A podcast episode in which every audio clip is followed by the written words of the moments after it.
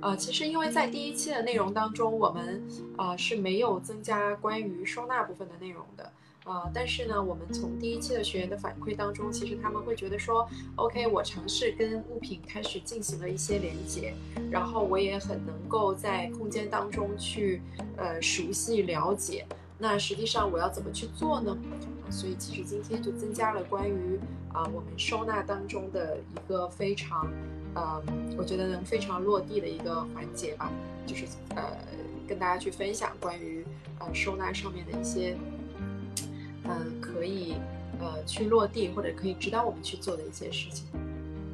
呃，如果来到的朋友可以写一写你对于收纳是怎么理解的，或者是你认为啊，收纳对你来说，它实际上，呃，在你心中它其实有什么样的一个嗯意思，或者是说你认为收纳是什么？可以在这个留言的这个地方给我呃进行一些互动。有人说让空间利用更有效，嗯，还有吗？收纳是等于整理归类，还有没有？看一下大家写的，收纳是一个更高效、更清晰的方法，帮助我们更快捷的拿取和整理物品。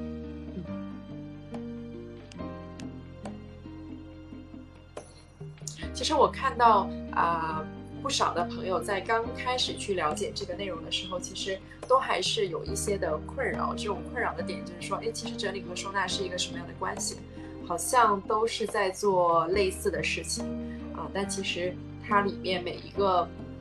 啊不同的一个步骤和流程，其实都是有特定的一个意思的。嗯，整理好的物品进行分类和放置。好，我觉得其实大家都很喜欢听收纳的一些。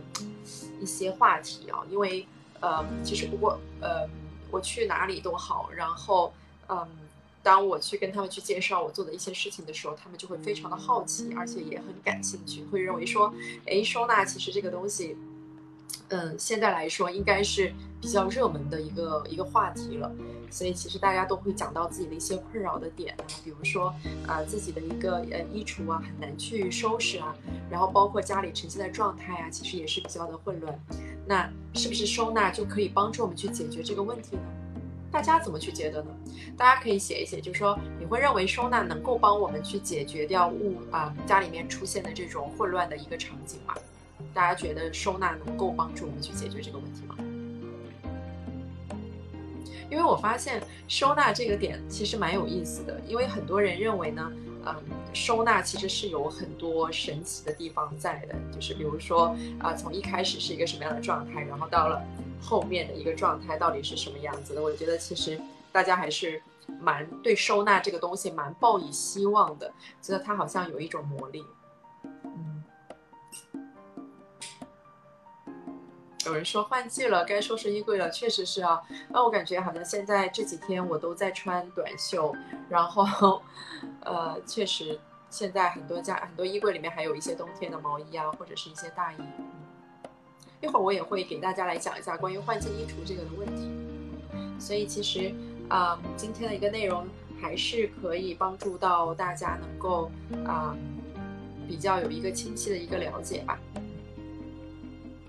但其实，呃，还有会有很多的一些呃具体的一些问题，我们也希望说，在后面的话，大家可以把那个群也可以，呃，相互之间运营的很好，然后可以呃在上面经常会有一些提问，啊，因为其实，在这一周的内容当中，我发现啊有一些小伙伴问的问题，我觉得非常好，然后在这个问题当中呢，嗯，我觉得其实是能够帮助到。嗯，大家更容易去澄清一些问题，包括如何去识别问题。我觉得就是发问是一个很好的一个方式。嗯，那我现在呃开始来讲今天的内容吧，分享今天的内容。啊，今天我们其实就是一个实践日啊，嗯，这个实践日其实就是啊有啊，主要是还是围绕着这个收纳的一个主题。嗯，因为我相信很多人对于收纳其实是抱有期望的，抱有一个很大的一个期待，觉得好像学了收纳我就能够实现什么样的一个状态，我好像买了收纳用品，我我觉得我的东西其实就应该更加的有序、规整、井井有条。但实际上会很多人会去做了这个事情，包括你去在呃很多的这个自媒体上面，你看到了很多的人他所拍出来的一些东西，包括呈现出来的一个场景，你会觉得是特别的好，特别的疗愈。然后你也是期望，然后能够达成这样的效果，但其中也会包含很多的一些呃所谓的一些产品，对不对？那这种产品其实就很让你是有一种冲动去呃去购买，然后你会相信是基于产品的需求而导致啊我们能够呈现我们想要的一个状态的啊。但实际上你会发现，就是很多人在买了很多东西之后，发现并不，并不太能够啊，或者是，或者是啊，完全不能够。所以为什么会出现这样的一些呃问题呢？或者为什么会出现这样子不匹配的一个关系呢？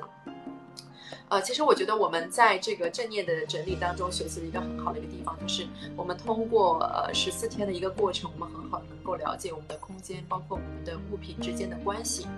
啊，所以关系非常重要。当我们在空间当中和物品之间呈现的呈现的关系是良好的，那么其实我们自然呢就能把整理的这个问题解决掉。所以我在呃上一次的直播中，然后我也说到关于整理是什么。我们说整理其实就是对物品进行筛选啊，或者是判断，那么留下我需要的一个物品。那么怎么筛选，怎么判断？其实我们在我们的内容当中呢，我们也去跟大家去讲了。那什么是心动物品？怎么样去跟啊在空间当中跟物品保持一种连接？我们也会在去不断的在群里面去做一些分享，就是说，呃，我们跟物品物品之间的产生的关系可以通过什么样的方式去做？啊，我也是给分享了大家一些呃比较我自己的方法吧。对，比如说真的是非常喜欢的东西，我是不是可以把它摸一摸？是不是可以啊把它抱在怀里？啊，是不是能够去感受这个物品的存在？所以其实很多的时候呢，我们其实呃出现的一种混乱，或者是出现的一种物品啊找不到啊，其实都是源于我们对物品的关系啊之间其实太过于这个疏远了啊，或者是根本就不熟悉，导致我们带回去的东西呢，并不能够很好的被我们所使用。所以呢，啊。这就会有一个问题，就是在前期的话，如果我们跟物品的关系不好，或者是我们没有那么的深入去感受到物品对我们的重要性啊，当然这有一个前提，可能这个物品本身对于你来说并不是必需品，或者是并没有那么的喜欢啊，所以请大家一定要知道，就是我们前期要去做收纳之前，我们一定要去考量或者一定要去审视啊，我们跟物品之间的关系是什么，他们跟我们有没有关系？啊，所以其实专其实关系这个东西，其实，嗯，我们说这个万物皆关系啊。什么都是基于关系所产生的，所以呃，物品对于我们来说，其实就是它有没有价值，其实就取取决取决于它对我们来说，其实有没有帮助或者有没有关系。如果有关系，那么我们的关系是亲近的还是疏远的，还是说压根儿就没有关系，对吧？就我总会用一些啊朋友之间的例子来说，诶，这个朋友跟我是好朋友，这个朋友不太熟啊，这个人根本压根儿就跟我不是朋友，或者这个人压根儿就是个陌生人。啊，所以我们对于啊很多的人来说，就是我们去区分朋友，我们是很清楚的，清楚的。但是我们对区分于我们的这个物品，其实是没有思考过这个问题的。所以，嗯，当你在做整理的时候，你去面对你要去处理的这些物品的时候，那你要首先要想一想的就是，我跟这些物品之间的关系是什么样子的。啊，你跟这些物品的关系是什么样子的？你跟它的关系是有关系还是没有关系？假设没有关系，我们需要把这些东西区分开来啊，不要混在一起。所以，我们说第一步啊，第一步就是在做整理的时候，我们要去做区分啊，区分留下来跟我们所需求比较强的、比较紧密的物品，然后我们可以接下来到呃，接下来到另外一接下来的一步就是做收纳。所以很多的人也买了收纳用品，很多的人也照搬了别人的方式，可是为什么做不好？我觉得有一个很重要的点，就是在前期在跟物品的审视过程当中没有做这一步，或者这一步做的不够啊，就是为了做这个事情而做的这个事情。当然，我们在十四天学习正念整理的时候，我们尽量让大家把这个心放的更平稳一些，更向内一些。啊，并不是为了完成某一样任务而去做的这个事情，而是自然而然它就会产生这样的一个动机，去推动我们去往前走。所以，呃，我之前在呃听古浩再去分享的时候，他之前在有一个在我们这边做了一个分享，他就是说很多人会把嗯正念。啊，课代表很好啊，每次都会帮我去呃把这个关键点写下来，谢谢你啊。之前我听那个古浩在我们这边做一个分享的时候，他就说很多的人会把正念这个东西啊当成一个急救的一个救命稻草。比如说我开心的时候，我不会想起正念；呃，我难受的时候，我焦虑的时候，我睡不着觉的时候，我就想起正念了。我感觉它好像像是一个救命稻草一样，它可以帮助我去释怀一些什么样的东西，或者帮我安抚一些什么样的东西。我觉得同样，他说这段话的时候，我马上就要想到，很多人在整理或收纳方面，他们都会有这样的一个想法，就是说，哎，我家里已经乱的不行了，啊，我必须得要这样了，呃，我我我现在的这个情况非常的糟糕，呃，关系就是就是呃这个场景特别的不舒服，所以我才要去做这个事情。啊，没有说对临时抱佛脚，没有说把正念的这种，呃，带有富有觉察的啊这种呃，我们说一种生活的一种方式融入到里面。比如说，呃，我们说正念是一种生活方式，对吧？然后，呃，我们说整理收纳其实也是一种呃这个生活方式。那有没有随时随呃时时刻刻融入到我们的生活习惯当中？其实这就是一个非常好的，是说。啊，能不能去把这个事情自然而然的，啊，这个很舒服的、很平静的去做好这个事情？所以这就是这个非常关键的一个点啊。所以我也希望大家能够慢慢慢慢的是说，哎，通过我们去处理好跟物品之间的关系，去处理好我们在这个空间当中思考如何去生活，把这两个基础的点想透了、想明白了。舒服了，调整了，比较好了，我们再去想这些物品，其实在很大一部程度上是不需要进行收纳的。比如说，在上一次我们在讲到，嗯，这个断舍离的这个呃概念的时候，其实大家如果看过《断舍离》这本书，你就会发现，断舍离其实是没有收纳部分的。啊，我真正需要的，我真正喜欢的东西，其实没有多少，没有多少的东西，我为什么需要收纳呢？所以话题又引到收纳这个阶段，为什么我们需要收纳？为什么我们需要收纳？大家有没有想过，其实收纳是我们必须要去做的事情吗？不是的。那为什么我们现在需要做收纳？或大家为什么你看到越来越多关于收纳的一些话题、收纳的一些分享，大家会认为说为什么要去做这个事情？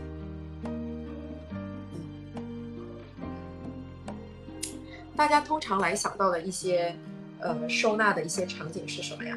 我这里打印了一些图片，你会发现其实这些东西都很像收纳的场景，对吧？就是脑海里去想象出来的收纳的东西都是这样子。嗯，好，那为什么要用这么多的盒子放这些东西？大家有没有想过为什么？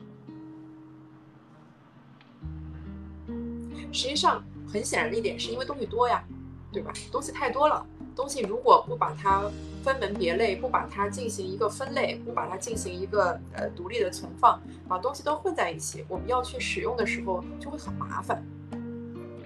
那比如说你在一堆当中去找一个东西好，还是说在呃这个这个一个呈现的一个空间当中，能够把它们就做好区分，我再去拿比较好。大家肯定会认为是说。呃，把它区分好，然后你拿到呃最快速度拿到去使用是最好。对，所以这个时候我要想跟大家来去分享一点，就是说啊，我们做收纳的前提是东西特别多啊，东西特别多，多到没有办法能够通过肉眼在平面上面能够直接拿取啊，所以我们才需要做这个事情。啊，你说，呃，当我们东西只有一两件，你觉得我们需要去做收纳吗？你觉得我们需要去买一个呃很多这个分隔的盒子把它区分好嘛？实际上就不太需要了啊。所以收纳的本质还是因为东西过多过杂，我们想放想拥有一个啊方式，然后怎么样才能够最快速度、最高效啊去把它进行一个啊拿取并使用，嗯。你说的都是谁的？什么意思？啊，大家可以在上面去啊做一些评论，我觉得或者是留言，或者是一些问题，我觉得都是很好的。到时候我会跟大家去做一些解答。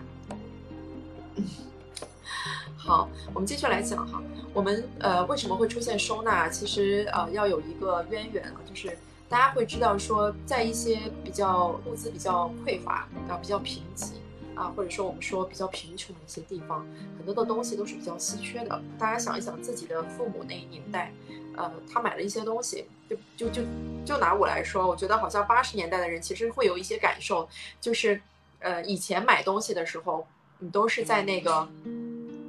在那个，这怎么还有人给我打赏了？就是大家记不记得？因为我我我是比较有比较有那个呃感受的，就是我小时候去买东西啊，就是在一个那个柜柜子里面，然后都是锁上锁的，你要什么就跟服务员说我要什么，他就会给你拿。啊，可能可能大家就是如果是因为我小时候生活在北方，所以我们当时去商店都叫服务社，都叫什么什么社什么什么社。啊，然后我是我是五岁来深圳的，所以。所以来了深圳，你就会发现这些物资特别的丰富嘛，其实就是这个道理。就是当我们父母那一代那那一辈，我们买个自行车、买个电视、买个什么都需要用粮票或者用什么各种的票哈，才要去买，嗯，就是换得回来。那我们想，当这个物品都非常的少的时候，对吧？然后我们需要去做收纳吗？可能我们那个时候压根儿都没有听过这个东西，甚至是我们会觉得说能有一些物品都已经很不错了，对吧？那什么时候才会出现到需要去收纳呢？那前提就是一定是这个物资非常的丰盛，然后呢，我们购买的需求也非常的强烈，家里有很多很多的东西，持有也有很多很多的东西，对，所以当东西多的时候，我们就要想，那是不是要把它做一个分类，更方便于我使用呢？啊所以收纳的本质是什么？收纳的本质就是以最快的速度、最高效的拿取我们所需要的物品，并完成我们所需要的一个任务。举个例子，这个是我每次在我线下课程的时候，我都会说啊，比如说我们拿笔，我们拿笔是用来干嘛的？是用来记录的、书写的，对吧？这个是我们要去完成的一件事情。我们使用剪刀，我们是要去剪裁一些东西或者打开一些东西所要去用到的。我们那个拿那个水杯是用来喝水的。啊，我们用来做任何的一些物品，都是在帮助我们解决一个又一个的任务。好，当我们在使用物品的时候，这个物品不能够很快的拿到，不能够很快的找到，那在这个的时候，其实是在影响我们做这个事情的本身的效率也好，或者是我们自身的心情也好，或者以及会影响到它最终的完成的效果。所以在收纳的情况下，不是为了美。不是为了井井有条，而是为了它的一个本质，最直接的就是我拿取物品是不是很直接，很很容易去呈现，而且我们也很快拿到，这个是我们。非常非常核心的一个观点，所以请大家就是还是要记得比较清啊，就是一定要去把这个东西理清，它的本质是什么啊？不是为了买，不是为了买很多的盒子往里面去填很多的东西啊，也不是为了把它摆得很整齐，让自己很舒服，而是说，当你脑海里想要去拿一样物品的时候，我们是不是能够很快的就知道它在哪儿，同时也很容易拿取到？所以这个时候，请大家一定要一定要把这个，呃。聚焦的点放在这儿，啊，放在这儿，对，所以有些人说我不买收纳用品，我是不是？但是我很快能够呃拿到这个物品，那这个就是 OK 的，这个其实就是最佳的一个状态，就是说东西是适当的，是适中的，然后所有的物品的摆放都是有它固定的位置的，啊，我们在使用和拿取放回的时候都非常的顺畅。没有说会有一些阻碍啊，或者是没有说是有一些困难的啊，所以当我们一定要理清这个前提的时候，我们再去想这个收纳，其实它的本质到底是什么？嗯，就是我们刚才就是呃这个呃同学说的，说直接拿取就是好拿好取好放回啊，这个是我不断不断在课程当中会反复说的，好拿好取好放回。所以当你觉得你做完了收纳啊，这个收纳这个东西啊，这个词啊，其实都是。人赋予给他的，所以当没有这个词的时候，那是不是你也会按照这种内在的一种秩序去摆放？啊，我相信很多人是会有的，啊，所以不要为了去靠近这个词，把这个词做对标于现在的某一些的一个状态，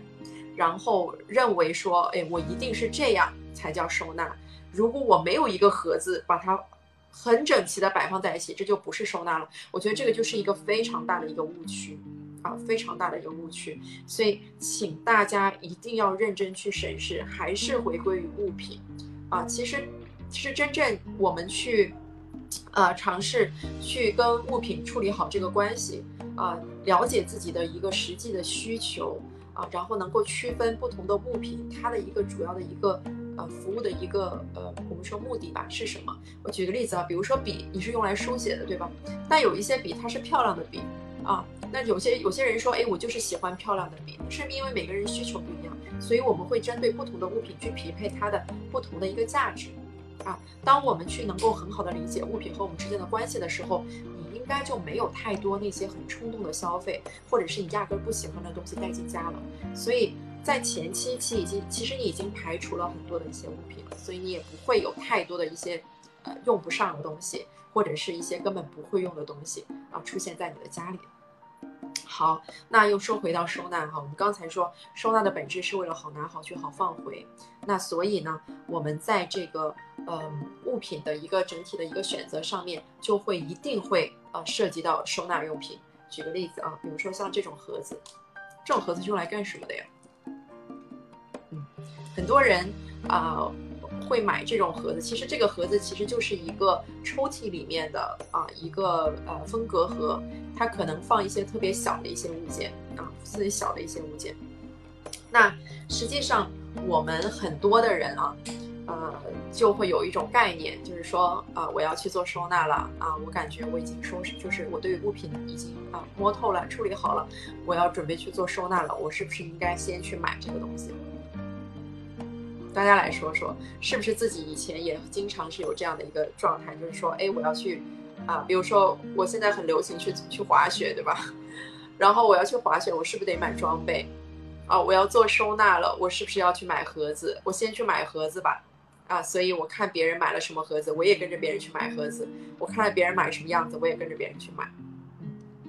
但是买回来之后发现，其实好像并不那么好用啊，甚至还有一些问题，就是其实不会用。啊，不会用的问题也很大，所以收纳用品其实就是有两种嘛，两种，第一种就是你不知道自己要什么，就是不知道自己这个需求是什么；第二个说这个不好用啊；第三个是什么？第三个其实就是不知道怎么用啊，不知道怎么用的啊问题其实还是很明显的。比如说我经常去呃我们去服务的客户的家里面，就会发现很多的一些东西啊，就是其实摆放的这个这个这个方式。是有问题的啊，不不是这么摆的啊，不是这么用的，应该是说不是这么用的啊，但是确实这么用啊，所以呢，呃，我之前有一个有一个客户啊，我第一次去他的家里，我就发现他家里全都是收纳盒，收纳盒，但是这个收纳盒用的位置不对，地方也不对，然后就会问他啊，你为什么要买这么多的盒子？包括其实很多是冰箱或者是呃冰箱里面去使用的东西，呃，或者是说。呃，是一些比较高的这个橱柜上面所用的东西，大家用来，呃，放在别的地方上面，啊，他就说因为买错了，但是又不舍得扔，盒子还挺贵的，所以就将就着用啊，将就着用，将就着用着不适合的收纳工具去存放这个你自己的物品。那大家想一想，那这个东西的不顺利。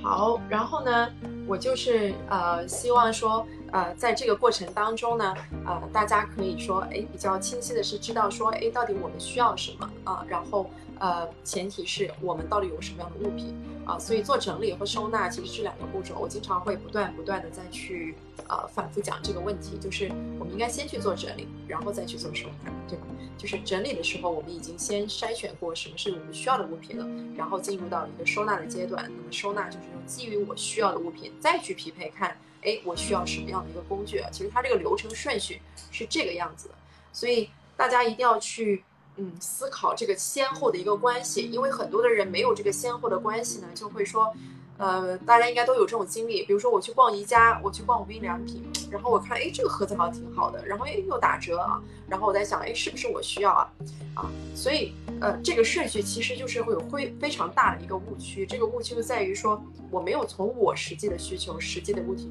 去考量我需要匹配什么样的工具，而是说，嗯，更多层面是说，哎，我先看看有什么，这个东西适不适合我。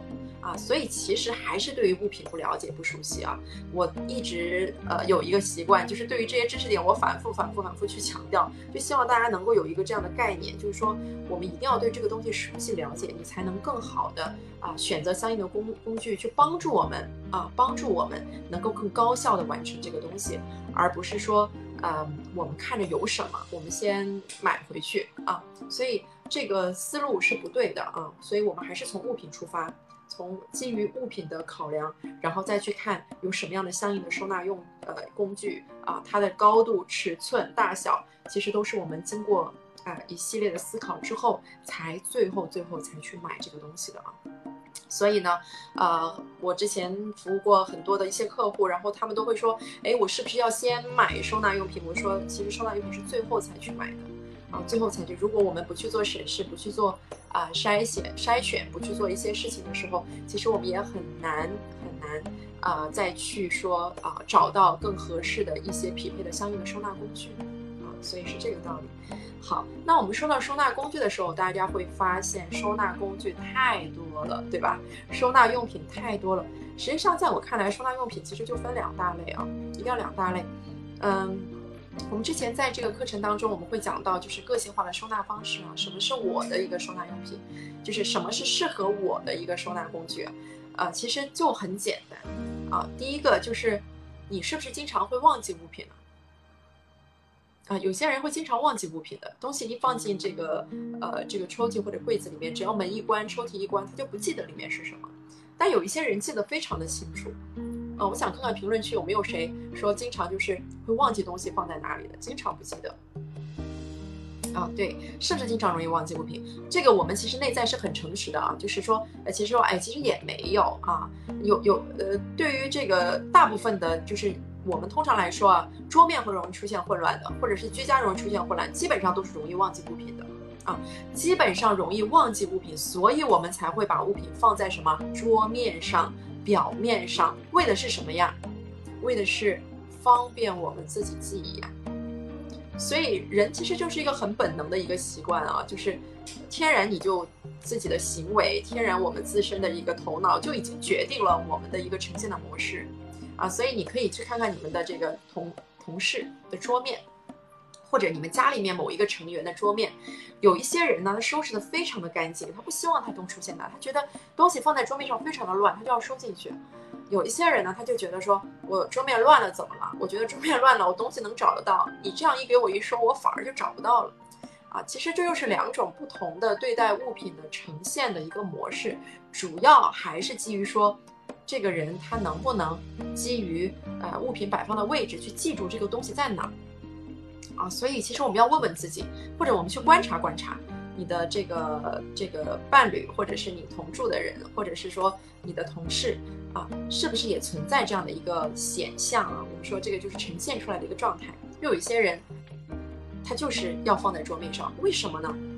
为什么呢？你会问他，他就会说，因为这样方便拿。为什么会方便拿呢？因为看得见。为什么看不见？我们会说反过来说，因为。东西如果放进去，我就看不见了，自然我就找不到，找不着了啊，其实就是这样的一个道理啊。那所以，请大家一定要去很这个，我们说很好的去审视自己内在，到底东西你找不找得到啊？OK，那就会出现两种啊，一种是说，哎，我找得到；一种说，其实我经常忘记，所以我我很难去，呃，说找到我相应的一些物品是什么。所以，通对于收纳用品来说，其实就会呈现出两种不同的一个方式，是什么方式呢？啊，大家会去逛宜家或者逛无印良逛无印良品，你会发现收纳用品基本上就是啊两种款式，一种是可视的，啊，比如说像这种，嗯，我们说像这种透明的。对吧？这个东西放进去，我是可以看得到的。那比如说，这有一支笔，然后我把它放进去了，我们是从外观是可以看到这个东西在里面存在的。那这个叫什么呀？这个叫做这个可视化的一个收纳的一个盒子。我们说这个就是半透明或者是不透明的啊。比如说像无印良品也是会有这种，比如说像这种亚克力的或者是半半透明的，呃，那种磨砂的那种材质，这是一类。还有一类呢，就是不透明的，对吧？比如说像这种。其实你如果你平视的话，你其实是看不到里面是什么的。我把东西放进去的话，你可能如果光是这样的话，你可能不会记得里面是什么。再加上，如果我们对于物品不熟悉啊，这就是压根儿就找不到啊，压根儿就找不到。所以啊，这就是会有两种不同类型的收纳用品。所以大家一定要记住啊，第一个，你找不找得到物品，你看不看得见物品啊？很典型的，有一些人把这个抽屉一关，这个呃柜门一关，里面有什么，很快就忘记了，所以他必须得打开，不停地翻。他才知道看得到里面是什么。这种人呢，他完全是凭着这种图像记忆去呃记忆物品的。那还有一些人，他其实是不需要靠这种呃这种直接呈现的这种图图呃我们说图像，它更多就是在大脑里面，它就会有一个呈现。比如说放在第几格的第几个，第几格的第某某一层抽屉里面什么什么的位置，他非常记得很清楚啊。所以啊，这有这就会形成两类人的不同的一个。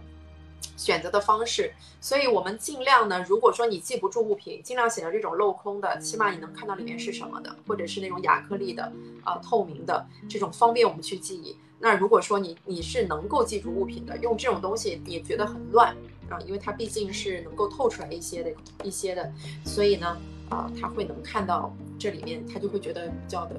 烦躁，就会觉得特别的繁琐，所以他更喜欢用那种纯白的啊不透明的方式去帮助他去呃管理物品啊，所以我们就会发现的还是用这张图啊啊，你就会发现有一些类人，他觉得这种物品放进这样的盒子里面，他会觉得很舒服啊，很舒服，都是白盒子。啊，那有一些人觉得这个东西放进去怎么找啊，在哪里啊，会忘记啊，所以他就不适合买这种类型的盒子，他适合使用这种，啊，他觉得打开了他自己眼睛能看见，他不觉得乱，啊，他觉得这就是物品呈现的一种状态呀，啊，我能看到里面具体放的是什么呀，它其实是方便我去找的，所以在这里面，我想再跟大家来去，呃，这个讲一下，就是。呃，在这个两个的选择当中，一定要去匹配到自己的使用习惯，到底到底我们在使用的过程当中，能不能够记忆起找到物品，是不是东西放到像这样的盒子里面，我就不记得了呢？如果是，那你就不要选择这样的一个收纳工具，时间久了你就会忘记的，那里面的东西又闲置了。啊，或者是你不断的去翻这个盒子，那呈现的这个场景可能又是一个混乱，啊，所以如果你会忘记东西，你经常不记得东西，那对于物品的收纳来说，你最好用这种透明的亚克力的，或者这种半透明的这种 PP 材质的，去帮助你去记忆，啊，这个知识点要理解啊，要理解，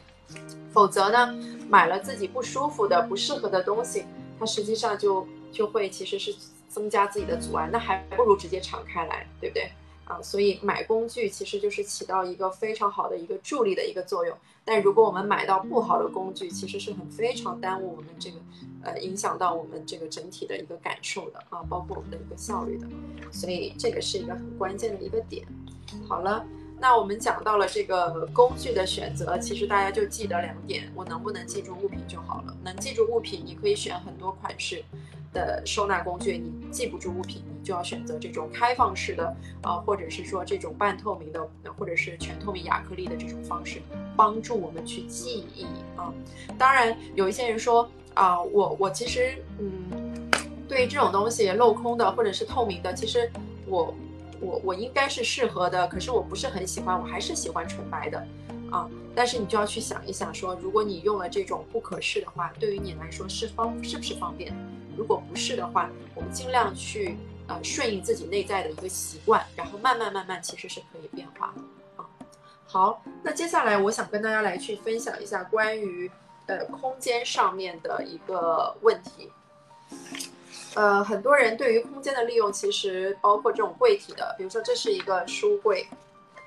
啊，这种结构是一个书柜。那我想问大家，如果我们有书，或者是我们有物品。往里面放，你们会怎么放啊？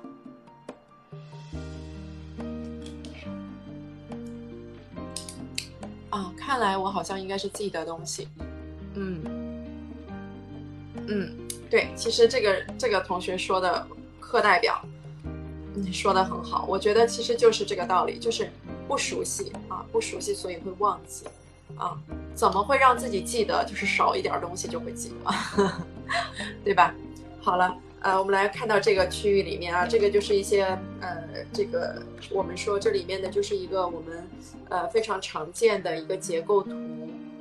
啊。那这个结构图里面你会发现里面有不同的格子，其实包括任何的一个空间区域当中都会有不同的格子、不同的抽屉、不同的拉篮、不同的区域。好了，我想跟大家说，对于这种格子，其实。我们要提前去看，要会去看这个东西啊，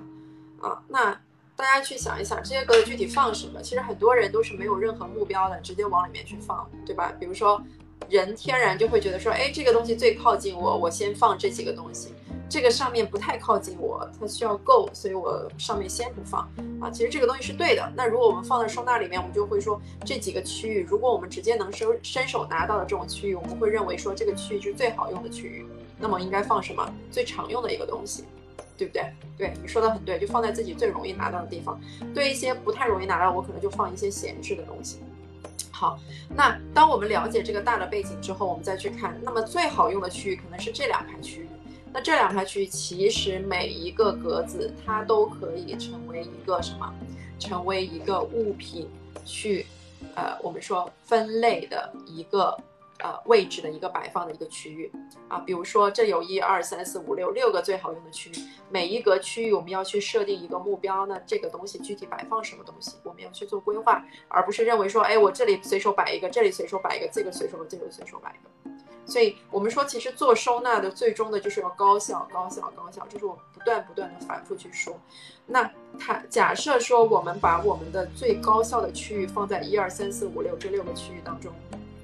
同时，我在这六个当中区域当中，我再选精选一到两个区域，放我最常看的东西，最喜欢的东西。那么这个时候，你就会发现，你的习惯，你自己的对于这个东西的评估。你假设我们在这里哈，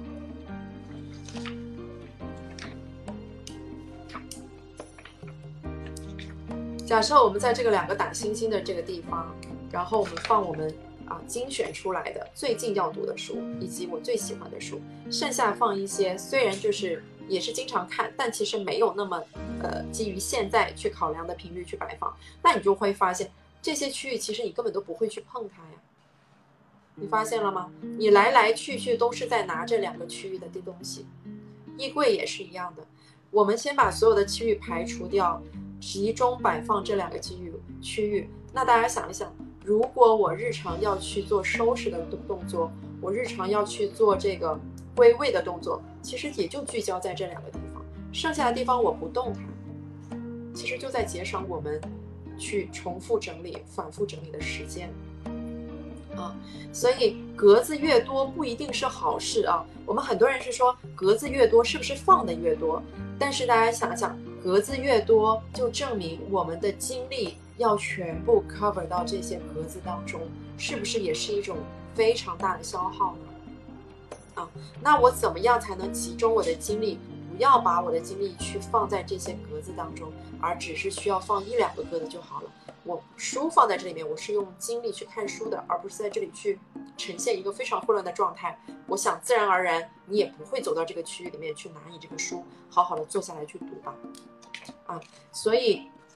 大家要去学会审视空间，每一个格子的意思是放什么东西啊？具体是要呈现什么样的一个状态？那在这个过程当中，我究竟精选哪一个区域放我最喜欢的东西呢？所以这个东西要大家去思考啊！所有的所有的柜体都可以用这种思路，这种高效最优的一种思路去存放我们的东西，但是还是一个前提是什么？就是筛选、精选。跟物品之间的关系，你不熟悉它，你怎么知道要这里放你最常用的东西呢？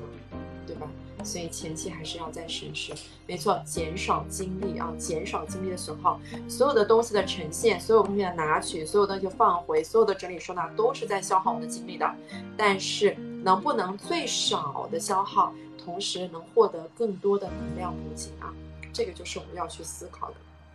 啊，所以你会发现，整理收纳的人做得好的人，基本上他的一个物品的秩序的维持是非常非常的一个可持续的，而且是很容易的，因为他把常用的东西都已经规划好了。那我再乱，再不堪，也就这两个区域，对不对？剩下的东西都是我分好类去摆放的。那么我在拿取的时候需求就会变低，对不对？我没有那么高的需求，我自然也不会去动它。我经常讲的一句话是：物品是你不会动，它就不会乱。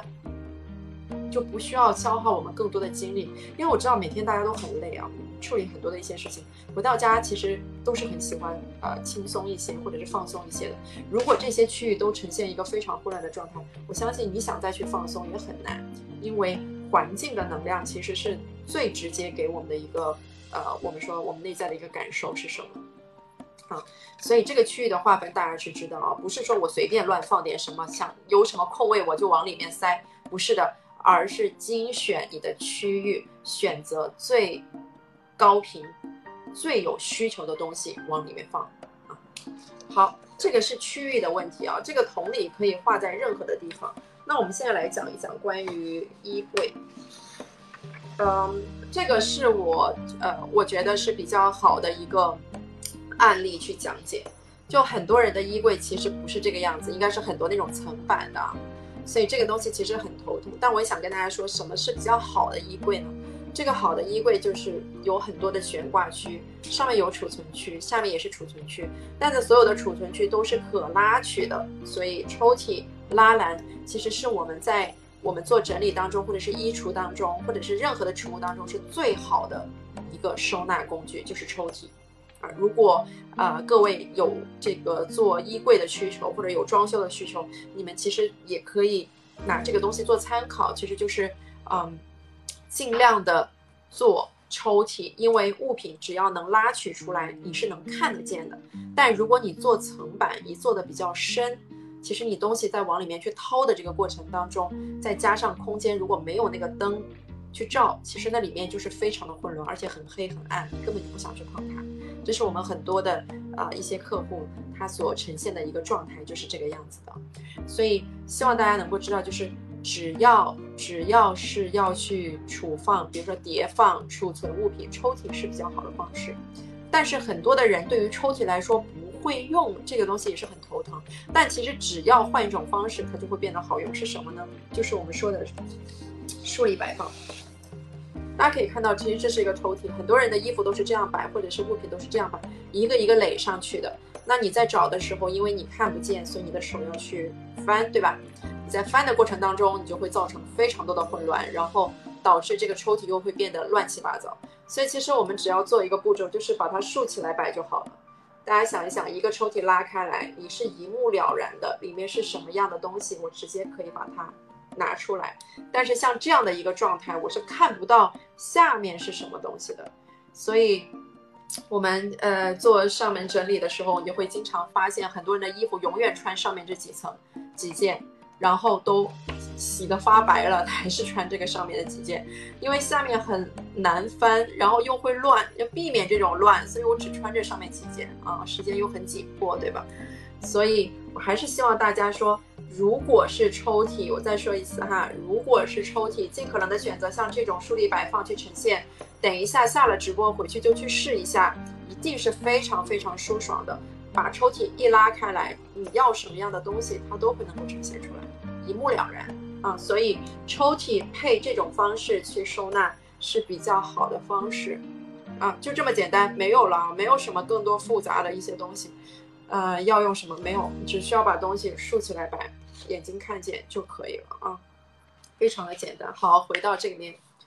这里要需要去讲的是，这里有两个悬挂区。呃，我今天所有讲的都是我呃这五年来呃我觉得非常非常关键的点，但是很容易被人忽略的一些点啊。好。那大家会知道啊，我们那还把抽屉讲完吧。大家看到这里面有一二三四四栏抽屉啊，四栏抽屉，这抽屉分别放什么？要去思考，哪里离你最好拿？肯定是这两层最好拿，这两层你可能要蹲下来拿或弯下腰来拿，所以你尽量把一些常用的放在这两层，对不对？啊，东西竖立起来摆放，没错了。好，我们讲完抽屉以后，这个也是一样的。大家想想，这有一二三四，只要想到这四层抽屉，你就想起了我这个地方，这个格子的区域啊。精选、优选、最常用，考虑过后放到这里面最好用的地方，竖立摆放啊，是这样子的。当然，如果里面你需要去分隔，那你就可以买一些分隔盒去分，呃，去把不同的衣服放在不同的分隔收纳盒里面，这样呢，你拉起来。再去做切分，这样就会比较更更高效啊。所以一个抽屉是一个收纳体，抽屉拉出来里面再放收纳盒是继续划分的一个最小化的一个呃收纳体。所以这样放呢也是一种模式啊。好，我们最终说说这个悬挂区，大家你会发现这里有两个悬挂区。大家通常来说挂衣服会怎么挂啊？就这样挂，按颜色挂，按款式挂。好。我们说这样挂起来有什么样的问题呢？当然，如果我们只有这么少的衣服，其实是没有问题的。但是最关键的是，我们的衣服有超级多，对吧？其实根本就不够放。如果只两层，这个时候我想跟大家说，大部分我们其实都是为了要上班通勤，呃，其实的主要的目的是什么？就不是为了美展示，而是为了高效，对吧？比如说我今天。呃，我今天早上起来，我希望我能够晚起几分钟，我希望能多睡一会儿。这个我觉得是很多的人希望去能够呈现的。我不希望说我在这里找东西我又找不到，然后又乱七八糟的，然后一天心情都不好啊。我们希望说一切都是呃，我们说井井有条的，一切都是非常的顺的，然后我们整个一天的状态也会比较好。所以讲到这里，这里有两个区域。我不管大家的这个区域是怎么画，有有多少格，有多少个，每一个悬挂区都是一个不同类型的衣服。记住，这个类型的衣服不是种类，而是按照频率去划分。按照频率去划分。假设这里面的衣服是我周呃工作日最常穿的衣服。这一类衣服，假设是我周末去穿的衣服。好，我把这两类衣服区分开来。那大家想一想，我走到这个区域，我现在要是上班，周一到周五，我要去选衣服，我只会在这个区域里面找，我不会去这个区域里面找。啊，所以我只需要开这一扇门，拉这一个抽屉，其他区域我不用找。啊，甚至说有一些单品什么的，我其实就蛮清楚，我拿去就好了，而不是在这一堆当中去找一些衣服，而我只需要缩小范围，在这一个悬挂区里面去找相应的衣服。所以，请大家一定要知道，如果你认为你日常的穿衣是非常低效的、非常痛苦的，你尝试一下换频率。那么，假设这个就是我周一周五穿的日常穿着的工作日常穿着的衣服，我再按照颜色排列。什么长短再去排一遍，这就是没有问题的了啊！这一类东西里面可能是周末穿的，然后可能这一类东西呢是我度假穿的啊，去旅游穿的等等的，或者一些我是有这个去酒吧穿的，去参加什么宴会穿的，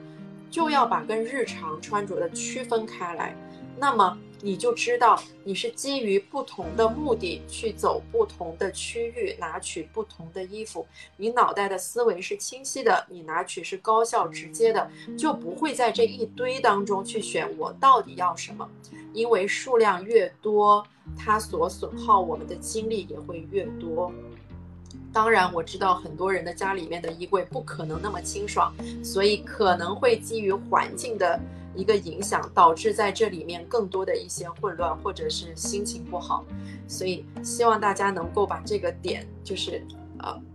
释放出来，就是说能够把我们的空间释放出来啊，把我们最好的衣服或者最喜欢的衣服、最常穿的衣服，按照你自己的标准啊去进行区分悬挂，而不是统一只有按照长短、按照颜色去区分。这样子只是为了展示，对于你实际的工作需求，或者是你实际的一个需求的一个过往，其实是没有没有任何帮助的啊，没有任何帮助的。所以这就是一个非常高效的东西。呃，我所有在呃传，就是在分享关于整理收纳的东西，我都会不断的提及高效这个事情，因为坦白说，没有人会愿意说我每天都在去做收拾的这个工作。我我想。我们现在谁不希望躺在沙发上玩手机，对不对？对，所以其实大家就要想一想，怎么样能够动动脑筋，怎么样能够最高效的完成。同理，其实我知道很多人在工作的岗位上面，其实他都在想找到一种高效的一种窍门，能够尽量说不在工作的时候去消耗这些东西，然后能够让我自己的去爽，对吧？能够能够有这个时间，能够让我自己。呃，能够有这个宽，就是松弛一点的感觉。那同理，在生活当中，大家不要忘了，就是很多人在去想怎么样去提高工作的效率，提高我这个呃，比如说管理的这种效率。其实回到家里面，家里面这一堆家务的事琐碎的事情，其实很有可能反而比你在工作上面更消耗你，对吧？因为我们在管理上面，其实它都有制度的。我们不管企业的要求也好，或者是一些什么样，它其实都是有制度，它有比较，呃扎实的一个管理的一个底层的一个一个我们说一个系统也好，或者是一个怎么样，对，但但其实我们回到家中，家里没有这个系统，我们没有办法去搭建，我们自然也没有学会这个东西我们不知道这个东西原来还是有它的科学性，或者是它的系统性、它的逻辑性的，所以你会发现回到家更累。啊，更累。面对这么多的物品，面对这么混乱的场景，啊，这些物品堆积在一起，非常的消耗我们。那有很多人就怨了，就就觉得我 OK，我不要去碰这个东西，我去逃离就好了。所以他自然就不愿意回去。啊，人都是这样的，哪里放松他会去哪里，哪里不放松，哪里非常的紧绷，哪里非常的紧张，他就他就会自自自就是自然而然的就会去逃避的。所以，嗯。我觉得就是，其实就是关于这个方面，就大家一定要去想一想，说，哎，其实我在衣柜当中，或者是我在任何一个可以储物的一个空间当中，我们应该怎么样去规划好这些区域？怎么样能够让我们更高效的拿取我们所需要的物品，而不是被很多其实根本没有用的东西。侵占的到了我们的空间也好，侵占了我们的精力也好，侵占了我们的思维也好，整个人慢慢都会变得非常的麻木，非非常的这种，呃，我们说很迟钝啊，很迟钝，所以你自然就不能够感受到任何呃空间当中的这个，嗯，能够让你觉得很兴奋、很觉察到这种。呃，能够让你这个心里面非常有这种触动的感觉啊，就像我们之前那个，我们这一期的学员那个钥匙，他他那天在群里面发了一个有光影的照片发过来，他就说，我感觉好像他第一次看到这种光影投射到了这个墙面，给他带来的这种震撼，因为光影我们时时刻刻都会看到，对吧？我们去到任何的地方，我们都能看到，可是当你没有被打开的时候。你就会发现，同样是光影，但是当我的觉，当我的这种觉察也好，我我的感官也好，打开了之后，我就会变得很敏感，啊，这种敏感实际上就会走入到我们的心里面，会产生更多正向的这种能量也好，或者是这种多巴胺也好，这种东西，这种能够让我们更快乐，或者是说一天的心情都会很好啊。所以，呃，说到底啊，做整理收纳这件事情。的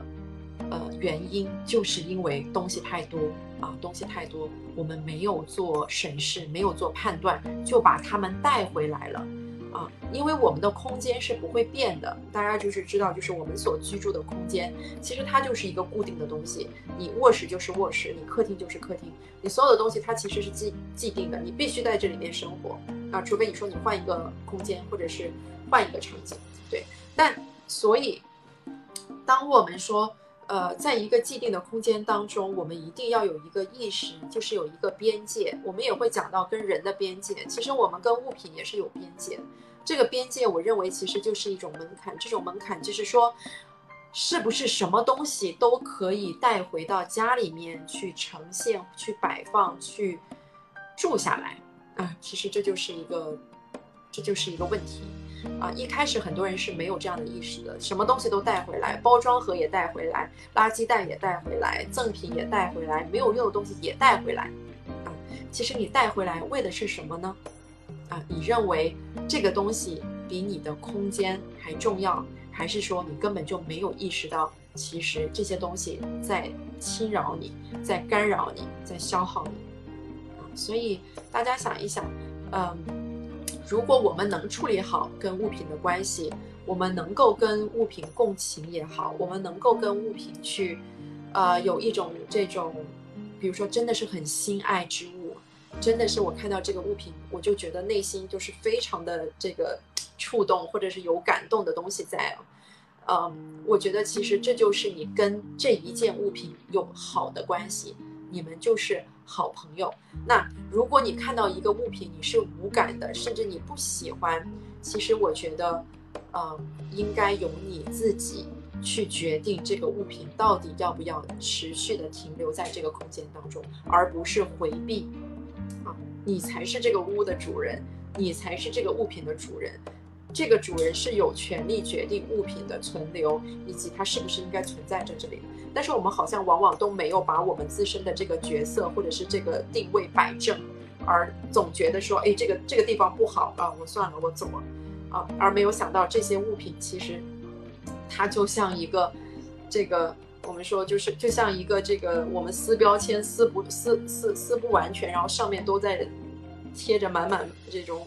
瘢痕的这种这种东西一直停留在这里，所以我们更需要做的不是说学一些什么样的收纳的技巧，帮我们把这些啊非常多的有用的、没用的、喜欢的、不喜欢的东西把它摆放整齐。大家要知道，你不喜欢的东西以及你不需要的东西是不需要花这些时间把它摆放整齐的，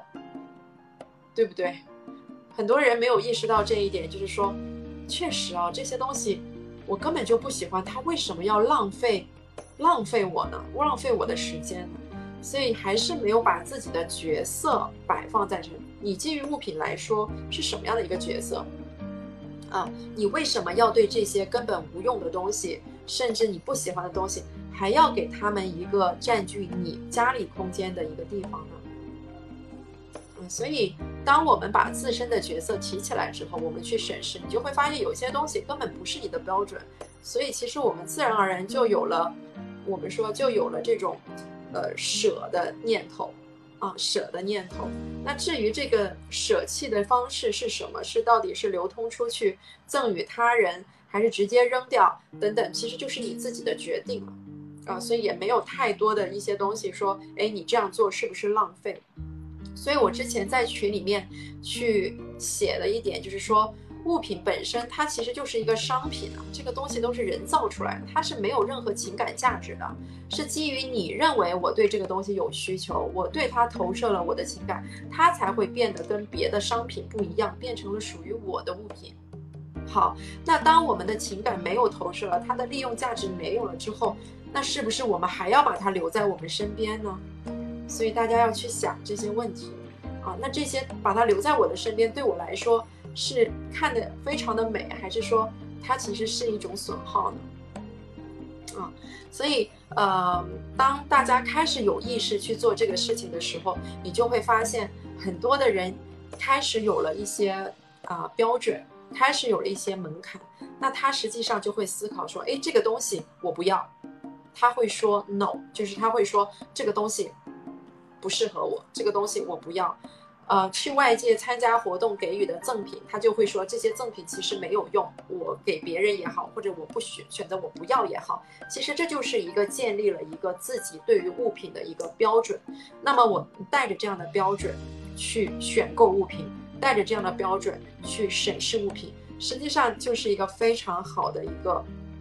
内在的一个滋养。你在滋养你的。选择你在滋养你对于环境的贡献，你在滋养物品呈现的这种呃状态也好，呃或者是说它的一个呃它自身的一个价值也好，你能看见，你去使用啊，同样物品也会反过来给予你这些帮助，或者是给予你这些啊。我说反向的滋养嘛，对，所以呃，大家对物品的关系没有处理好，就会有很多很多的一些问题。实际上这五年我回过头会发现，很多的一些无用之物，啊，无用之物，其实占据了我们生活中或者是空间中百分之六十，甚至是百分之七十的东西，就是就是大概是这个人，因为嗯。我的所有的客户在去做呃我们做上门整理的时候，基本上都能够减少至少百分之四十的物品。有时候我们做这种东西的时候要准备呃基本上三四十个垃圾袋啊，所以呃我们希望大家能够就是守住守住这个门槛啊，因为你知道就是家里面呈现的状态是你自己创造的。啊，家里面呈现的好是你赋予的，家里面的状态呈现的不好也是你去呃，我想应该是这种被忽略掉的。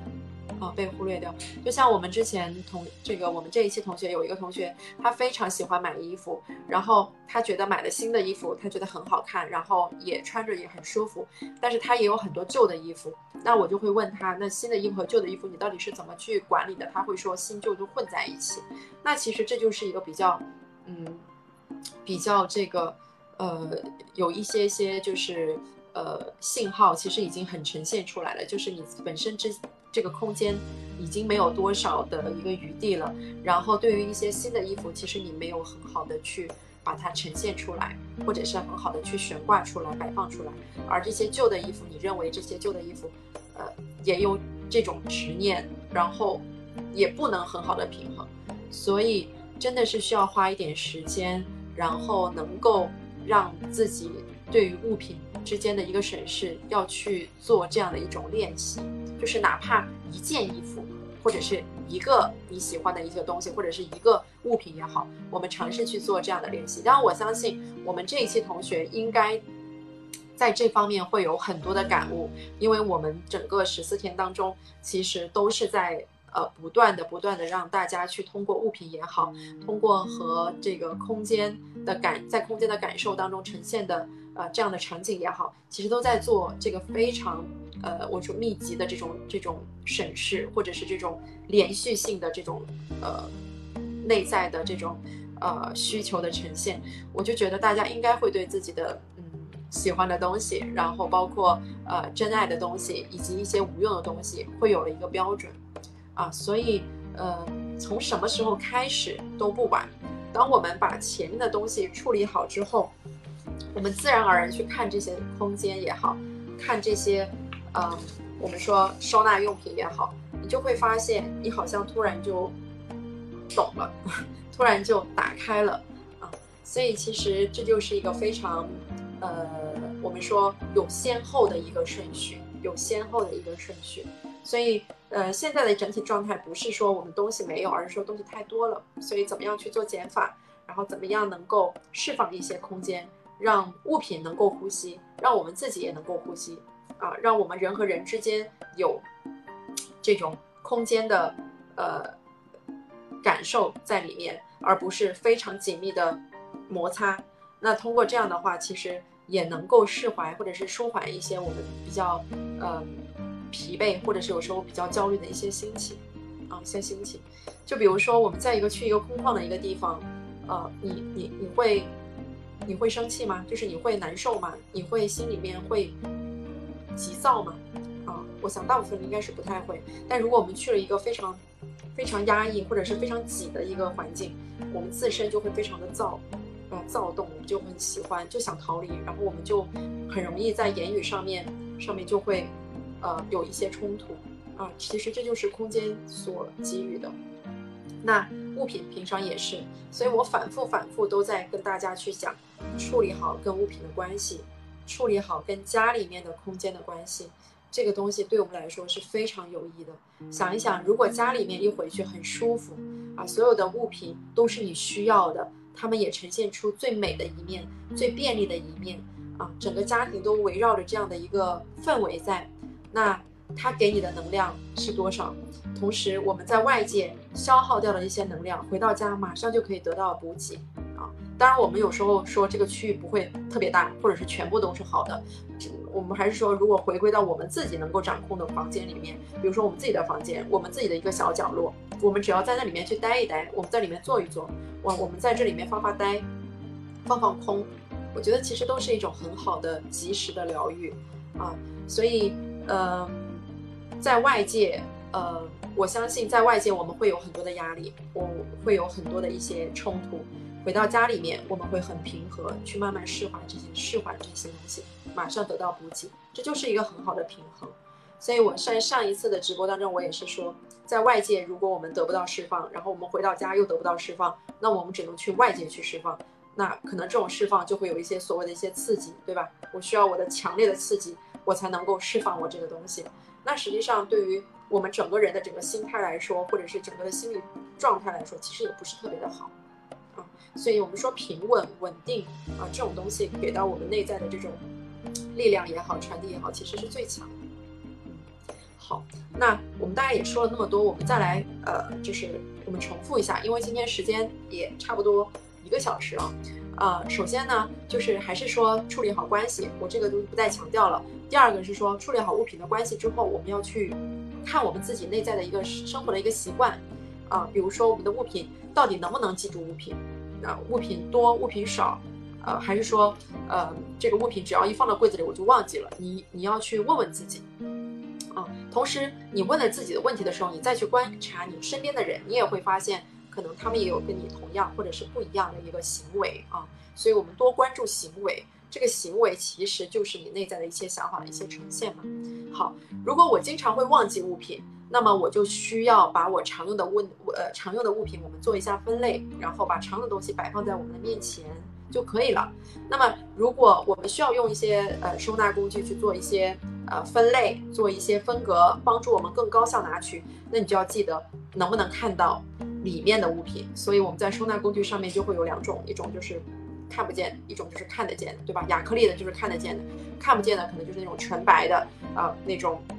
嗯，聚丙烯的那种材质的等等这些东西。好，当我们知道了这个收纳的用品的选择之后呢，然后我们再回归到我们的空间结构当中。我们之前也说了，呃，就是聚焦在某一个最好用的空间去决定你最常用的东西的摆放，剩下的其他的区域就不是那么我们太过于关注，同时也不是呢我们高频去使用的东西了。所以，我们精力还是放在最常用的东西上面。我们在维护的时候也会花。很少的精力就能维护好，而不是所有的区域当中都呈现一个很混乱的状态啊。所以就记住那句话：不常用的东西就不会去碰，不会碰就不会乱啊，不会乱就不会需要我们花这个时间去耗费在这个上面。好，那在这个过程当中呢，我们就会又回到我们的衣柜。我们之前有说，因为也要快换季了嘛，所以大家还是趁着这个换季的这个机会，我觉得也是特别好。啊，把一些衣服，呃，冬天的一些衣服，好好去审视一下，你到底喜不喜欢啊？你到底对于这个衣服来说，它有没有穿过啊？那么我们做一下分类，常穿的我们可以打包在一个盒子里面，不常穿的我们也可以打包在一个盒子里面啊。我们暂时如果没有想到说这个衣服是不是要舍弃，我们就可以分类把它放好就行了。如果我们空间够啊，不需要再去，因为有一些人，呃。其实他们会对处理物品是有一定的障碍的，可能会觉得麻烦，可能会觉得不舍，可能会觉得等等等。都可以没有问题，但是前提是区分开摆放，不要混在一起放。把你常穿的，假设你思考一下，到明年的到今年的冬天，这个衣服你还会不会穿？如果会穿，把你同样今年会穿的衣服集中打包在一起就好了。你今年没有穿，你明年可能也不会穿的衣服，你就打包在一起好，区分来放。那你就会发现，你明年穿的衣服有很好的，直接就能够放下来挂上去做一个换季啊。那你不怎么常穿的，你又想可能到了今年又想要去穿的，其实你就从这一堆里面去找就好了啊，就不要混在一起。包括我们的悬挂区也是一样的。效率，效率永远是我们在生活中基于物品所要去解决的问题啊。那物品的在一个整体区域的悬挂也是一样的，有多少根悬挂杆，其实它都是决定于不同的一个区域的目标。那我们通常来说是按照效率去区分的。那么高频的衣服放在一起，然后再按照什么排列，颜色啊、款式啊、材质啊，你去排列你舒服的一个状态就好了。那么对于一些不太常穿的特殊场合穿的衣服，你放在一起，那么这就会导致我这就会啊形成一个什么样的一个状态？就是我日常穿着的，我只开一扇门拿衣服就好了，而不是开多扇门啊。因为我去过很多人家里面，他们的衣柜很多，然后全是纯白色的，如果这个人他记不住他有什么物品，他相当于他每天都要不停的开门关门开门关门，很累，啊，找不到，非常的消耗，然后也很，嗯，也很崩溃，也总觉得找不到衣服穿啊。所以我们还是要对物品进行筛呃审视啊整理，然后再去做这个收纳的这个部分啊。OK，那我觉得这一连串应该是会比较清楚。现在大家有没有一些什么样的问题，也可以在评论区告诉我，我可以做一个简单的一个回答。嗯，比如说，呃，单纯好看也没有什么情感承载的一些盒子，确实需要好好审视一下。嗯，单纯好看，嗯。其实有时候我们是有这种习惯的，比如说我们很喜欢啊收藏某一类东西，比如说我就很喜欢积积，就是攒这些漂亮的盒子，攒这些漂亮的袋子，这个没有什么问题。这些东西其实不太会对你的生活造成影响。我们真正生活影响什么？就是你最最需要的东西，比如说衣服啊，你的一些什么鞋子啊，这些东西你是直接有需求的，这些东西你去审视好了。剩下的一些东西，其实，其实它能够呈现出你的爱好，嗯，所以有时候我去到一些客户家里面，我会觉得说，我真的很喜欢看到这个我的居住者他们家里面呈现的他们很个性的东西，比如说有很多的手办，然后有很多的呃那种娃娃，然后有很多什么的，我觉得这个东西就是体现了他对于在生活当中这种东西的一个热爱，我觉得很好。这个东西要区分啊，大家不要把这个东西揉成一团。不是说，哎，我有这样的一个，呃，这个收集的这个这个想法，是不是不好？其实也不是啊，其实也不是。有一些我们要区分，这些东西是爱好，那你就把你这个爱好摆放好就好了，放一个地方呈现出来也好。但是不希望是说，呃，你我很喜欢这个东西，但是我买了，我又我又我又我我又不维护它，对吧？因为我也觉得不维护它，然后我也是很堆在一起。这就不太好，啊，所以，嗯，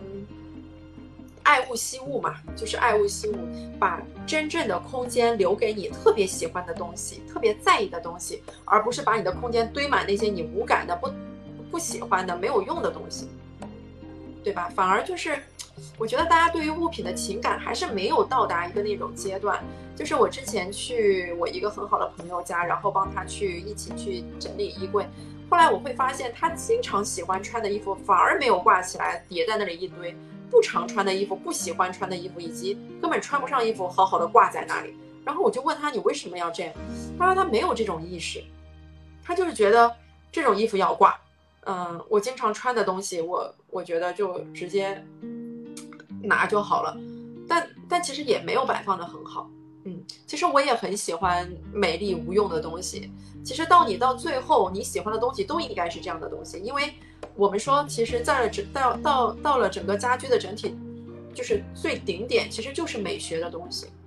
花瓶啊、画呀，什么什么东西，其实这些都是思想或者是说我们说精神层面的滋养。嗯，妙雪说什么？是不是看见物品不想要又舍不得扔，已经没有什么情感连接？是还没有意识到这个物品已经在。占用空间了，我觉得还是一步一步的来，就是我们要学会跟物品之间的关系是什么样，这个不是一下子就能达到的，因为你因为你空间上面放的东西都那么的多，对吧？如果我们说可以做一些筛检，先筛一些你觉得能筛的一个东西，所以我经常会叫我学员去做一些有生命周期的东西可以筛，比如说冰箱里的东西，你去你去筛一筛，药你去筛一筛，就是。药的需求其实是很低的，就是我前几天正好去整理药箱，我会发现很多过期的，就是我一年整理一次，因为我经常没有吃这个药的比较高频的，但是你去整理一下，你会发现其实还是有很多过期的东西。当你把过期的东西扔掉之后，你会发现空间释放出来是给你一种很正向的一种一种一种 push 的感觉，所以你也会有更多的信心，说哦，原来。东西清理掉是这样的一个状态，所以大家要去试啊！大家如果不去试，光去想这个东西，其实没有没有没有用，没有用。对，药会有很多，包括我们冰箱里有很多那些酱料啊，什么这些东西，其实也很快会过期的。呃，包括我们的化妆品，其实也是这样的。口红腮，呃，口红唇釉，像这种东西，其实最多就是半年。如果超过一年，上面就应该有很多的细菌在滋养、滋生。但是啊，我跟大家说，不要把这个东西就是关注的这么严，说啊，我我我跟这个关系是不是不好啊？这个东西其实占我的空间的我空间，不要有这种焦虑的感觉。其实，其实说到根本，还是说在我们的整个生活状态中，你的生活的一个方向是什么样子？就是当你有了这个方向，当你知道了，比如说药学，你会说，OK，我我我现在开始跟物品有了连接，而不是说你马上跟它有了连接，这种不太可能啊。我开始有这种意识要跟它有连接，我开始有这种意识要跟空间感觉好啊，然后我知道了我可以怎么做，这个是最重要的。就是之前你不是也问过一个问题，就是说，哎，我看见很，比如说国浩之前也会说过一个点，就是说。我家里现在虽然是乱，但是我一点都不着急，我也不焦虑。我我我，因为我知道会怎么做，这个就是一个很好的状态。就是 OK，我知道这样做，但是我现在没有这么做，那有什么关系呢？啊，其实就是知道了，也尝试做了，得到了好的呃一个反馈之后，那么我们出现的这种物理层面的乱，或者是一种当下情景的乱。我们因为我们知道物品归位很快，我们知道物有其位，知道在哪里去摆放，其实我们就没有那么多的担心，因为它总会恢复的，就是这个意思。对，就收拾一下就好，很简单。收拾一下，其实收拾的是什么？就是你最常用的东西呀，对吧？你常的东西很多吗？没有吧？那也就是那几样，你把它归归位，摆一摆就好了。但是最难的是什么？最难的就是在我们拿取物品当中带动的那些不常用的东西也被翻了出来，这就麻烦，因为你不仅要收拾常用的，你还要收拾那些不常用的，所以久而久之你也不愿意去收拾了，所以还是要区分，这其实就是一种生活的减法，生活的减法，所以当我们把生活的减法做好了，我们就会觉得很轻松。很轻松，然后在这个环境当中，我们就不会觉得说，哎，怎么这么多东西？所以大家有时候想一想，就是有时候我们会说有一个啊动机，就是说为什么我受不了了？我这种受不了的动机是什么？肯定是有一个原因的在，大家要想一下这个原因。受不了，就有些人是天自自己受不了，有些人说，哎呀不行了，我家里要来人了，啊。我爸妈要来了，然后这个什么什么要来了，所以我要朋友要来了，所以我我要去收拾一下。要是这这是一种动机，还有一种动机是自己内在实在是受不了了，啊，就是觉得自己的内在已经到达了一个顶点，如果再不收就就就很不舒服了，就是这个状态，所以。呃，还是反反复复，就是希望大家慢一点，慢一点。我都说做整理收纳这个事情要慢一点，慢一点，没有那么急。通常特别着急的人是做不好这个事情的。特特别着急的人一定是在追求某一种的状态，但是这种状态一定是维持不了几天，又会这样子的。啊，所以我真的非常希望大家能够把做自我整理做好，啊，哪怕一个。小小的桌面，然后哪怕一个这个衣柜里面的一个抽屉，你把你的衣服每天叠得好好的，往里面去看，你拉出来一看，心情非常的好。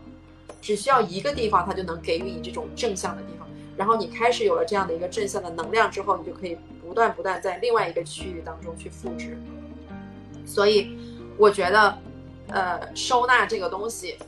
不是每个人必须要去做的事情，也不是去衡量一个人他在家里面呈现的这种空间感，或者是这种是不是好的一个表现。我觉得不是，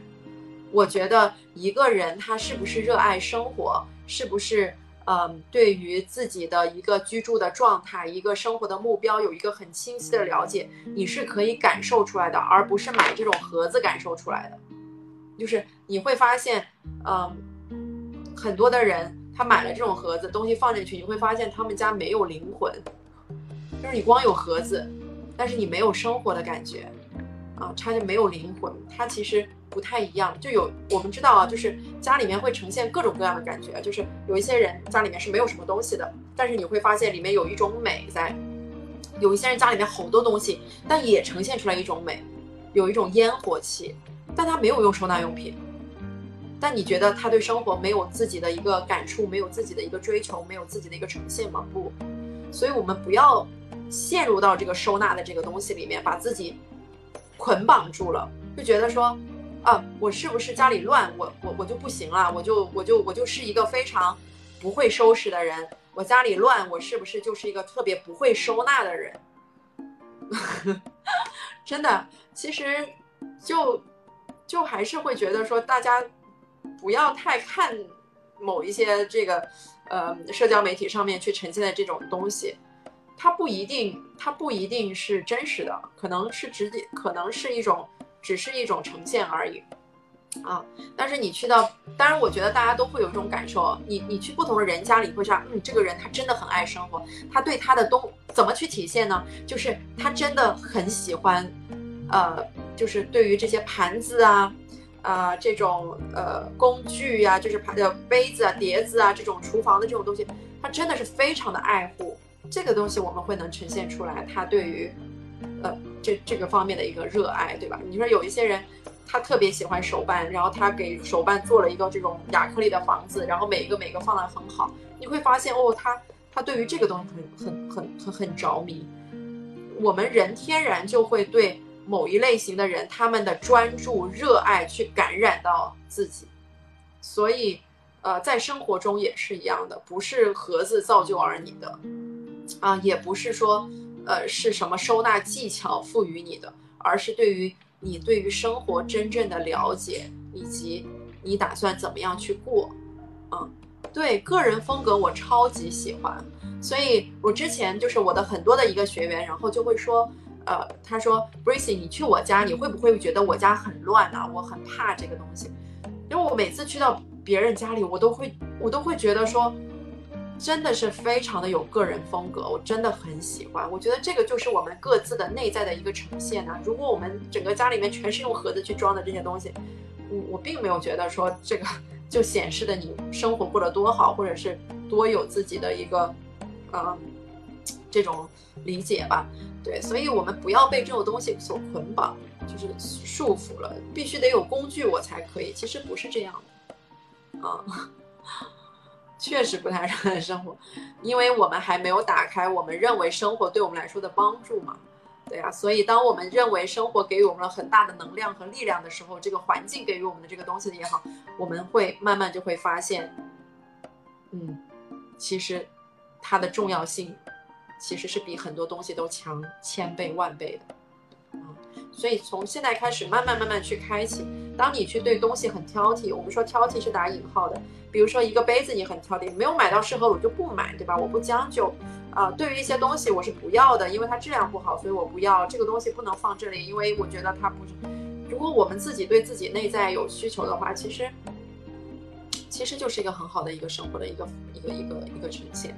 啊，我也很希望大家能够把自己的生活去呈现的这种多姿多彩一点，然后很丰富，然后能会告诉我说，哎，我喜欢这个，我喜欢那个，我觉得真的是一个很很滋养的一个一个一个过程。所以我看大家在那个打卡上面的这个呃作业，然后我也能够感受到大家拍的图片的当中的这个这个给我写的内内容当中，我也觉得非常的好。嗯，还有什么问题吗？今天来的人应该也不少，有一百四十个人。大家有什么问题也可以在这里问。然后我们最后五分钟，因为今天也蛮晚的了，我还没有做核酸，十点最后一次。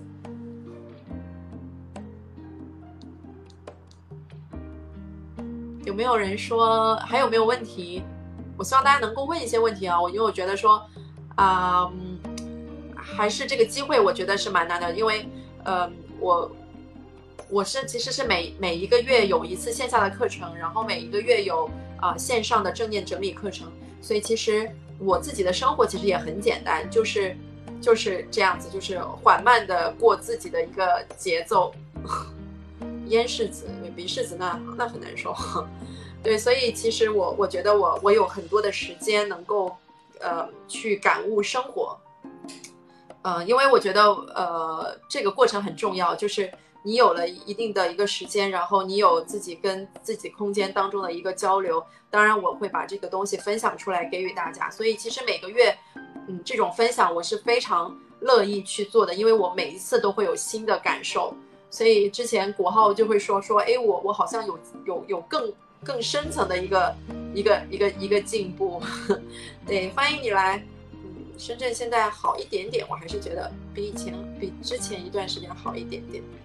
所以我觉得每一个月都有一次机会能够给大家去做一次这样的交流，我觉得也挺好的。这这是个很，然后我们这种交流也是开放的，我觉得这种分享互动跟大家来说其实是很多很好的一个一个一个方式吧。嗯，还有吗？如果没有问题，呃，对我我，OK，还有没有问题？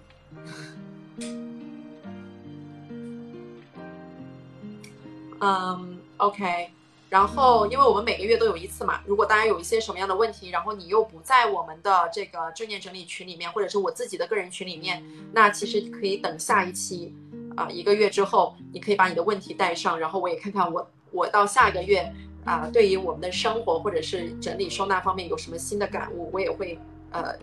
准时或者是定期跟大家来进行一个交流分享。所以这个这个渠道其实也是蛮蛮蛮蛮蛮蛮私密的一个 渠道的，所以我也当大家是非常好的朋友啊，能够很好的进行一个交流和互动学习。嗯，大家有什么样的感触，也可以及时跟我分享。我也很想知道大家在整理收纳方面有什么样的一个新的感触。呃，因为大家如果不写自己的案例，我还不觉得哦，原来他是这样想的。就像呃，我们那个群里面有一个有一个学员，他写了他在隔离的时候，呃，住了一个酒店，然后他认为那个酒店跟他的所里面呈现的元素是完全不一样的，但是他在那个隔离的酒店里面感受到了不同的心境。他这个写给我，我我对我自己内心启发也很多。好，那今晚就到这样了吧。嗯，期待下个月跟大家的见面和互动。